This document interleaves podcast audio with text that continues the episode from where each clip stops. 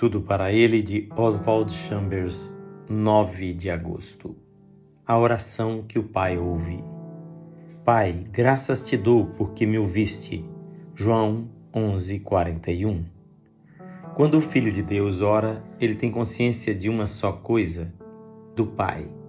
Deus sempre ouve as orações de seu Filho, e se o Filho de Deus estiver formado em mim, conforme Gálatas 4:19, o Pai sempre ouvirá as minhas orações. Eu tenho que fazer com que o Filho de Deus se manifeste em meu corpo mortal. Vosso corpo é santuário do Espírito Santo. 1 Coríntios 6,19 Isto é, a Belém do Filho de Deus.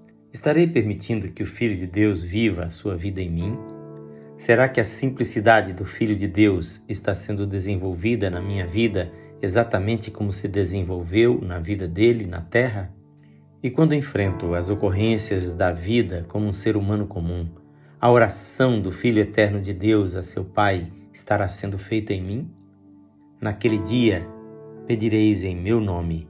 João 16, 26. Que dia é esse? O dia em que o Espírito Santo descer sobre mim e me tornar efetivamente um com o meu Senhor.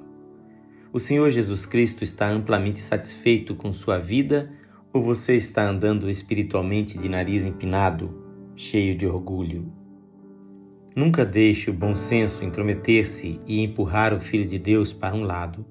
Este bom senso é uma dádiva de Deus à natureza humana, mas não é o dom de seu Filho. O senso sobrenatural, a sabedoria de Deus o é. Nunca entronize o bom senso. O filho percebe o pai. O bom senso até agora nunca percebeu o pai e nunca o fará. Nossa inteligência nunca cultua a Deus, a menos que seja transfigurada pelo Filho de Deus que em nós habita. Temos que fazer com que este corpo mortal seja mantido em perfeita sujeição ao Senhor e que Cristo opere através dele a todo momento. Estaremos vivendo em tal dependência de Jesus Cristo que a vida dele se manifeste em todos os momentos?